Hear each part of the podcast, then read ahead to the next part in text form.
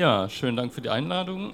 Ich habe das ein Stück weit so aufgebaut, dass ich kurz noch mal was dazu sage, warum wir uns überhaupt mit Mobilität beschäftigen. Ähm, also Thema äh, Klima, dann was ist eigentlich der spezifische Beitrag oder wo ist das große Problem in der Mobilität oder in der Art und Weise, wie wir zurzeit Mobilität organisieren?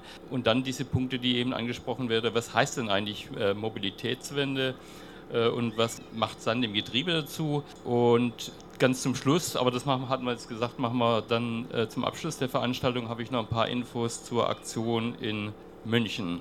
Ja, Welt in Flammen es ist vorhin im ersten Beitrag schon ein bisschen angesprochen worden. Sand im Getriebe ist eigentlich entstanden ähm, als eine Folge der, der, Klimakrise letztendlich. Inzwischen thematisieren wir sehr viele andere Dinge, auch ähm, Nebeneffekte des negative Nebeneffekte des Verkehrs, aber entstanden hat, ist Sand im Getriebe eigentlich daraus, dass wir gesagt haben, wir müssen eine wichtige Reaktion auf die Klimakrise ist, sich den Mobilitätssektor anzuschauen.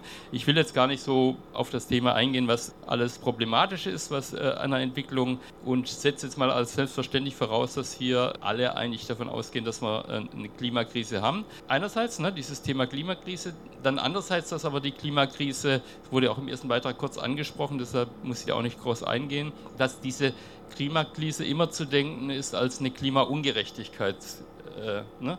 Also das, das Leben, ob man es jetzt äh, so gegenüberstellt, das Leben der Länder des Südens gegen den Norden oder als imperiale Lebensweise oder als eine koloniale Lebensweise, egal wie man das äh, im Detail beschreibt, immer äh, so zu denken ist, dass diese Klimakrise von, ja, von, von, von Gesellschaften oder von, von Herrschenden oder von Klassen äh, bestimmten Klassenkonstellationen verursacht sind, die umgekehrt aber auch äh, Menschen gibt, also Menschen in Ländern des Südens vor allem, die besonders unter dieser Klimaungerechtigkeit leiden.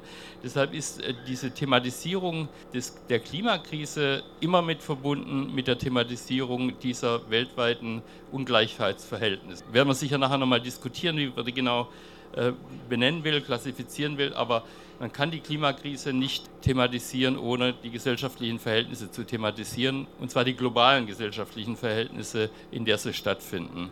Also ne, Thema Kolonialismus und Klimakrise. Wie gesagt, will ich nur kurz drüber hinweggehen. Klimakrise ist inzwischen auch in Deutschland angekommen. Ich glaube, inzwischen haben es die meisten verstanden. Wir mit der Klimakrise konfrontiert sind. Ich wurde eben gesagt, ich äh, komme aus Düsseldorf. In Düsseldorf äh, haben wir inzwischen eine schwarz-grüne Kooperation im, im, Stadtrat und es äh, ist ganz witzig, wie, äh, was da zurzeit passiert. Also da würde keine Person, also Grünen eh aber auch von der CDU würde niemand mehr bestreiten, dass wir da äh, agieren müssen, dass wir ein Problem haben, dass wir mit Klimakrise umgehen müssen, dass wir Veränderungen brauchen. Und wenn aber dann darüber diskutiert wird, was machen wir denn, dann sind wir genau bei dem Punkt, ich sage das nachher am Thema E-Mobilität, dass es äh, eine Bereitschaft gibt, viel Geld reinzupumpen in die Veränderung, dass es aber keine Bereitschaft gibt, die strukturellen Ursachen zu verändern. Und ich glaube, das ist die große Herausforderung von uns, äh, für uns zurzeit. Dieses gesellschaftliche Bewusstsein, das da ist, wir müssen was tun, entsprechend aufzugreifen in der Debatte und klar zu sagen, was verändert werden muss und dass es halt gerade nicht darum geht, ein bisschen alles äh, smoother zu machen und smarter zu machen, sondern dass wir diese strukturellen Probleme angehen müssen. Was hat das Thema Klimakrise mit der Autokapitalismus zu tun? Wenn wir die Entwicklung seit 1992 äh, Paris Klimaabkommen sehen, dann ist in sehr vielen Bereichen, zum Beispiel äh, in der Energieproduktion, sehr viel verändert äh, oder Bewegung reingekommen. Ich will es mal so formulieren. CO2-Emissionen haben sich, sind reduziert worden. Wo halt nichts reduziert wurde die ganzen Jahrzehnte, ist im Verkehrsbereich. Ne? Der Verkehrsbereich hat eher an CO2-Ausstoß zugenommen. Und das war so ein bisschen Anlass auch für uns 2019 zu sagen, wir müssen jetzt neben dem Energiesektor ähm, den Verkehrssektor in den Blick nehmen, in unter diesem Klimagesichtspunkt. Ne? Es war damals die Debatte aus der Grube, ne? also anknüpfend auch an äh, Erfahrungen von Ende Gelände, aus der Grube auf die Straße, also die Kämpfe um Kohle, ähm, um Energiewende zu transformieren in die ähm, Kämpfe um ja, und eine andere Mobilität, eine sozial und ökologisch gerechte Mobilität. Und da sind wir natürlich in einem Land, äh, Deutschland, dieses Autoland. Deutschland hat natürlich eine ganz besondere Bedeutung. Es wurde eben angesprochen, wie viele Menschen äh, in dem Bereich äh, Automobil arbeiten. Das darf man tatsächlich nicht überschätzen. Auch die Frage, was Autoproduktion an Exportbedeutung hat. Deutschland ist ja gleichzeitig ein Land, das extrem äh, sich also die gesellschaftlichen Verhältnisse stabilisiert über, stabilisiert über den Export, über Exportüberschüsse. Und bei den Exportüberschüssen spielt halt die Automobilindustrie eine riesige Rolle. Das darf alles nicht unterschätzt werden. Das heißt, dieses Autoland Deutschland hat halt mehrere Facetten. Einmal die ökonomischen Facetten und dann aber auch die Facetten, dass das sehr stark in ganz viel, ja, wie wir leben, wie wir, wie wir Auto denken, wie die Städte organisiert sind, äh, sich also sozusagen dieser Autokapitalismus sich extrem in unsere Art und Weise zu leben eingebrannt hat. Ne? Ähm, das darf man nicht vergessen und ich fand es eben ganz interessant, also ich komme ja auch aus der, aus der Stuttgarter Ecke, da hat sich tatsächlich auch was in der Belegschaft verändert. Das ist ganz interessant, ne, dass die äh, Belegschaften durchaus nicht mehr so stark mit ihren Arbeitgebern da verbunden sind und das sind, glaube ich, auch so Brüche die oder Bruchlinien, die wir aufgreifen müssen. Aber wir müssen denken, dran denken, dieses Deutschland-Autoland äh, ist ein wichtiger Aspekt. Und wir waren uns 2019 echt nicht, nicht sicher, ob es gelingen wird, mit Protesten gegen die IAA, gegen die heilige Kuh ähm, Auto dann anzutreten und waren dann selber überrascht, wie stark es gelungen ist, durch diese, den Diskurs zu verschieben. Ne? Also es ist nicht gelungen, so naja, kompletter Veränderungen ranzumachen, aber der, der Diskurs wurde angeknackst und glaube ich, das ist ein ein wichtiges Gut, wo man anknüpfen kann. Und wenn ihr jetzt zur Zeit euch mal ein bisschen anschaut, die, äh, die fast hämischen Debatten äh, in der Presse teilweise über die Versuche, die IAA Mobility, also mit die neue Mobilitätsmesse zu etablieren und wie, wie große Schwierigkeiten sie auch damit haben, obwohl extrem viel Geld da reingepumpt wird, dann hat das was damit zu tun, dass dieses, ähm, dieses Auto, dieses die heilige Kuh Auto schon angeknackst ist paar Zahlen dazu, glaube ich, muss ich jetzt hier nicht nochmal vertiefen, können wir vielleicht nachher in der Diskussion nochmal drauf aus, auszugehen. Wir haben dann auch angefangen zu sagen, ähm, Klima ist nur ein Thema, warum Auto thematisiert werden muss. Das andere ist äh, die Verletzungen, die Toten, Staus, verstopfte Städte, das Unwohlsein für viele Menschen in den Städten, äh, mit nicht mehr in Städten leben zu wollen, wo extreme Lärm- und Umweltbelastungen sind und wo an jeder Ecke massig Blech rumsteht und den Weg versperrt. Die Flächenversiegelung, ähm, Naturzerstörung. Es ist auch ganz interessant, also wenn ihr das letzte Jahr seit der äh, Auseinandersetzung im Danny seht, äh, was inzwischen passiert ist gegen Autobahnneubau. Also jede kleine popelige Autobahnerneuerung, äh, Erweiterung muss inzwischen damit rechnen, dass es eine Initiative gibt, die bis zu äh, Besetzungsaktionen geht. Ne? Auch das ist eine Entwicklung, die ist die gab es schon immer, aber noch nie so stark. Und es gibt inzwischen eine extrem starke Vernetzung dieser kleinen Initiative. Also auch da ist dieses, äh, naja, dieses Heiligtum, Autobau, Autobau ist wichtig, äh, Autostraßenbau ist wichtig, äh, hat einen Knacks bekommen. Alles so Bruchlinien, glaube ich, wo ganz wichtig ist, wo wir anknüpfen können, äh, die man im Blick haben sollte. Automobilindustrie habe ich schon was äh, gesagt, ne? über 800.000 Beschäftigte, sehr wichtiger äh, Faktor für den Export, sehr wichtiger Faktor äh, in der Industriepolitik in Deutschland. Also E-Mobilität ist auch schon angesprochen worden. Also aus unserer Sicht ist die E-Mobilität nicht die Lösung. Also die Antriebswende, also weg vom Verbrenner hin zum E-Auto, ähm, ist nicht die Lösung der Probleme. Einmal deshalb die Verstopfung der Städte wird bleiben, die Ungleichverteilung von Mobilität, dass diejenigen, die es sich leisten können und diejenigen, die es nicht leisten können, auseinanderklafft. Der Ressourcenverbrauch für alles, was man braucht für E-Mobilität, ähm, wird diese kolonialen Verhältnisse nicht verändern, wird die Naturzerstörung nicht verändern. Deshalb ist E-Mobilität nicht die Lösung. Wir können über E-Mobilität lösen, sozusagen im Lieferverkehr auf der letzten Meile. Also ist durchaus denkbar, Lieferverkehre in den Städten umzustellen auf E-Mobilität. Es ist denkbar, als Zubringerdienste zum öffentlichen Nahverkehr auf dem Land mit E-Mobilität zu arbeiten, dort wo keine Schienenverkehre ähm, ähm oder sich nicht rechnen einfach. Also E-Mobilität als Ergänzungsmobilität ist durchaus sinnvoll, aber nicht E-Mobilität als Ersatz des Verbrenners. Das ist, glaube ich, nochmal ganz wichtiger. So, und jetzt die Frage, was heißt für uns die Mobilitätswende? Wir müssen uns im Klaren sein, dass wir uns mit der Mobilitätswende mit einem der mächtigsten Industriebereiche in Deutschland anlegen, nämlich mit der Automobilindustrie. Das muss uns äh, klar sein, aber es kann durchaus gelingen. Deshalb ist es uns so wichtig zu sagen, keine Antriebswende, sondern weg von dem System Automobilität. Also wir brauchen weg von dem Auto, aufs Auto zentrierte Mobilität, wo alles andere nur Zusatz ist, hin zu einem System, das ganz umgekehrt ist, wo das E-Auto nur noch der Zusatz ist. Ähm, das wird hier ein bisschen deutlich, glaube ich, in dieser äh, umgekehrten äh, Pyramide. Ne, wir haben jetzt die Pyramide, dass die ganze Sache basiert auf dem Auto, alles andere ist Zusatz und das muss umgekehrt werden, dass man nur noch den Rest äh, dann den Auto macht. Wir müssen auch Mobilität als, äh, ähm, als eine soziale Fürsorge. Also es gibt ein Recht auf Mobilität, äh, auf sozial, also für alle. Ne? Und es ist ja immer ganz witzig, es wird ja dann so diskutiert, ja, wenn es kein Auto mehr gibt, was machen dann die, ähm, die Mobilitätseingeschränkten?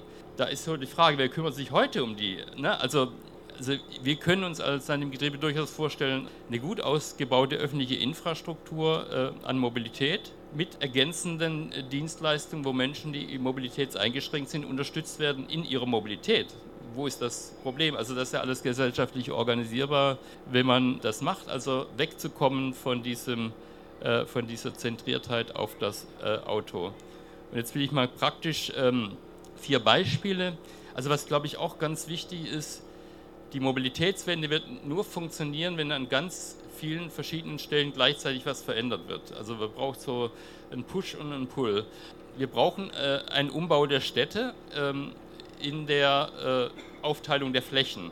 Ne? Also es gibt zum Beispiel Städte wie Tübingen, die sagen, sie machen systematisch, wird jedes Jahr ein bestimmter Anteil an Parkplätzen äh, kommt weg, ne? um systematisch den Druck zu erhöhen, sein Auto abzuschaffen.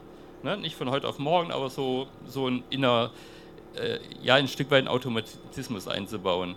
Also das gehört dazu. Umbau der Städte, äh, Fahrradwege, ähm, mehr Raum für Fußgängerinnen und wie gesagt vor allem die Auto äh, aus den Innenstädten rauszudrücken. Äh, und das, also Städte sind ja, ähm, äh, naja, äh, steingewordenes Gesellschaft. Ne? Und die umzubauen ist natürlich extrem langfristig und schwierig, glaube ich, aber ist ein Punkt, der ähm, ganz, äh, ganz wichtig ist und glaube ich, wo wir auch ansetzen können, weil es den Menschen da halt in den Großstädten inzwischen auch stinkt, wie ihre Städte organisiert sind. Also ich glaube, da kriegen wir auch, äh, können wir auch Zustimmung äh, organisieren.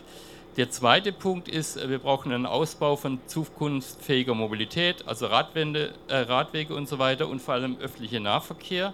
Und wir brauchen im öffentlichen Nahverkehr natürlich eine, eine Antwort auf die Frage, was passiert mit dem Land. Also wir können auch nicht nur über Großstädte diskutieren, sondern wir müssen äh, eine Lösung finden äh, für ähm, Menschen, die auf dem Land leben, äh, ob bewusst oder gez äh, gezwungen, ähm, dass auch die eingebunden werden können äh, in, den, in Mobilität. Es gibt ganz banale Dinge, äh, ne, die Reaktivierung von, von Strecken, die zurzeit passiert. Es gibt ganz banale Dinge wie das Nachtzug, also wieder äh, Nachtzüge einzurichten. Ne? Also innereuropäisch äh, könnte man sehr viele äh, Flüge ersetzen durch Nachtzüge und in Deutschland weit eh. Ne? Also das sind Dinge, die kann man relativ sch schnell auch äh, machen.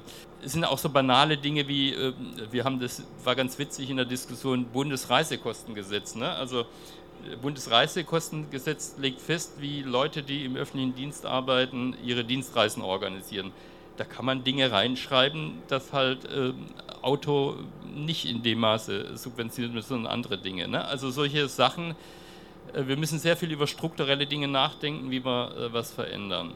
Ein dritter äh, Punkt ist also Rückbau des fossilen Individualverkehrs. das heißt halt Baustopp äh, für Flughäfen, für Autobahnen. Es gibt also wir, wir, diskutieren das auch so in der Schärfe zu sagen, so eine Forderung ist, äh, kein weiterer Autobahnkilometer zu bauen. Jedes Autobahn, also wir werden schauen, dass in jede Autobahnplanung systematisch äh, angegangen wird äh, und was da, dagegen gemacht wird. Wichtig auch, gibt es wahrscheinlich in Dortmund auch äh, kein weiterer Ausbau dieser Logistikzentren. Ne? Also wir haben ja in den letzten Jahr, Jahrzehnten eigentlich eine äh, die Situation, dass der Güterverkehr überproportional zum Welthandel steigt, äh, zur Weltproduktion. Ne? Es wird immer mehr äh, transportiert. Ne? Das hat was damit zu tun mit Lohnstückkosten, äh, mit äh, internationaler Konkurrenz. Und gleichzeitig haben wir aber bei diesen äh, Logistikzentren, das sind auch so Angriffspunkte, weil die halt oft entstehen in Nachbarschaften, wo die Leute auch was dagegen haben, dass die entstehen, weil sie wissen, da kommt immer mehr Verkehr. Also das sind auch so, so Punkte, die man sehr gut aufgreifen kann. So letzter Punkt, Rückbau der Flugindustrie. Also allein so banale Dinge, dass endlich mal Flugbenzin besteuert werden müsste. Ne? Es kann ja nicht sein, dass der, die klimaschädlichste Art, sich zu bewegen, nämlich der Flugverkehr, am wenigsten besteuert wird, beziehungsweise dann ähm, also subventioniert wird. Das, das kann einfach äh, nicht sein. Und da sind auch solche Sachen, äh, wo man durchaus sehr stark mit Verboten arbeiten kann. Es gibt keinen Grund, warum es Inlandsflüge geben muss. Es gibt keinen Grund, warum innereuropäisch ähm, auf Strecken zum Beispiel, wenn man da ähm, vernünftigen Zugverkehr äh, ausbaut, warum man da nicht dann Flüge auch verbieten kann. Also ich denke, das müssen wir auch in der Frage so diskutieren, brauchen wir, glaube ich, auch keine Angst davor haben, ähm, in die Richtung zu gehen. So, und was hat das Ganze mit der IAA zu tun? Ähm, die IAA ist halt oder war immer eines der wichtigsten Marketing- und Selbstvergewisserungs- und, naja, ein Kernpunkt von dem, was Auto in Deutschland ist. Ne? Das hat immer mit der IAA ähm, zu tun gehabt und deshalb hatten wir letztes Jahr gesagt, wir versuchen die IAA anzugreifen. Es gab, gab die Diskussion, gehen wir, legen wir einen Betrieb still äh, ne, oder machen wir so. Wir haben gesagt, wir versuchen diese IAA, diese Inszenierung der Branche, diese äh, ähm, Lobbyveranstaltung äh, bewusst äh, in den Blick zu nehmen, um auch ein Stück weit einmal auf dieses Systemauto hinzuweisen, auf den Autokapitalismus, aber auch auf die Verwobenheit der Autoindustrie mit der Politik, weil die wird auch bei der IAA relativ deutlich, äh, was da passiert. Die IAA ist halt die international oder war immer die international größte Automobilausstellung. Die haben jetzt mit der Krise 2019 in Frankfurt versucht, äh, versuchen sie in München eine komplett, also so, äh, so ein Relaunch zu machen sozusagen bei zwei Dingen. Einmal dieses Greenwashing, dass sie sagen, schaut, wir machen noch mit E-Mobilität alles, was ihr bisher gefordert habt. Ja, ne, wir gehen jetzt raus aus dem Verbrenner. Das ist ein, eine Sache, ähm, die wir damit angreifen. Eine zweite Sache ist, die kommt zurzeit noch nicht so richtig zum Zuge. Das haben wir untersucht. Zusammen mit der Rosa-Luxemburg-Stiftung gibt es eine äh, Studie vom Frühjahr von Attac und Rosa-Luxemburg-Stiftung zur Frage Mobilitätsplattformen. Das ist nämlich der zweite Punkt, dass die Autokonzerne begriffen haben, wenn sie zukünftig Mobilität verkaufen wollen, müssen sie in diese, die Plattformen bestimmen, organisieren. Ne? Also das ist ein zweites Element, das auch in der IAA schon eine Rolle spielt, aber so ein bisschen unter dem Radar. Also wo die schon merken, dass, dass der alte Autokapitalismus nicht mehr funktioniert. Sie sind aber noch mächtig genug, sich neu zu organisieren. Einmal in der Frage Greenwashing und einmal in der Frage äh, Zugriff auf die, äh, auf die Plattform. Das ist, glaube ich, so der zweite Punkt. Ja, Auto ist auch noch das Bild, Auto, so ein Sinnbild auch fürs Patriarchat, was, was damit verknüpft wird und was auch ein Stück weit angegriffen wird. Also wir haben das letztes Jahr bei der IAA, bei den Blockaden auch erlebt, was da dann abläuft ne, an, an Aggression, wenn Leute nicht reinkommen. Ja, und jetzt komme ich auch schon zum Schluss. Sand im Getriebe ist halt ein Aktionsbündnis, äh, das entstanden ist aus klima- äh, und verkehrspolitischen äh, Initiativen, aus globalisierungskritischen Gruppen und wo 2019 halt versucht wurde, mit der, IA, mit der Aktion an der IAA hm, diese Klimakämpfe Richtung Verkehr zu treiben. Es war damals auch die Situation, es gibt bundesweit keinen Akteur, kein Bündnis, das Verkehrspolitik gemeinsam denkt. Das entsteht gerade langsam. Also da war dann im Getriebe eine Sache, dann die Mobilitätsaktivitäten, ähm, die jetzt im Frühjahr liefen zur ähm, bundesweiten dezentralen Aktionstag. Da passiert zurzeit sehr viel. Es gibt Überlegungen im Frühjahr nächstes Jahr eine ähm, verkehrspolitische ähm, Aktionskonferenz zu machen, wo man versucht, diese ganzen Initiativen, also von der kleinen Auto, Anti-Autobahn-Initiative bis zu den großen NGOs äh, zusammenbringen und auch Gewerkschaften, um zu diskutieren, also wie kriegt man dieses wie kriegt man das gesellschaftlich bewegt, weil es ist ein verdammt großes Rad, glaube ich, das wir äh, da zu drehen haben. Und das als an dem Kritik ein kleiner Teil.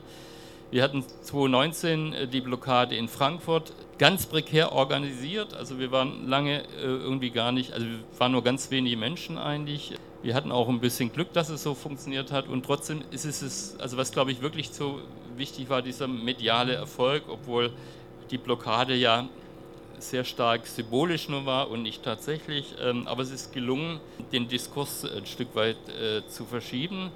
Wir haben dann weitergemacht mit äh, Aktionstag zur Abfuckprämie.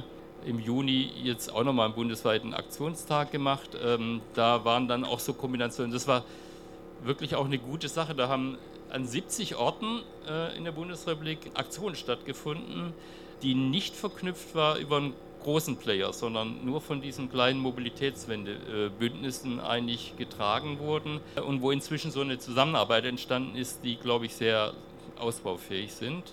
Dieses Jahr geht es zur IAA nach München und damit mache ich erstmal Schluss. Das können wir nachher nochmal. Ja, genau, soweit erstmal.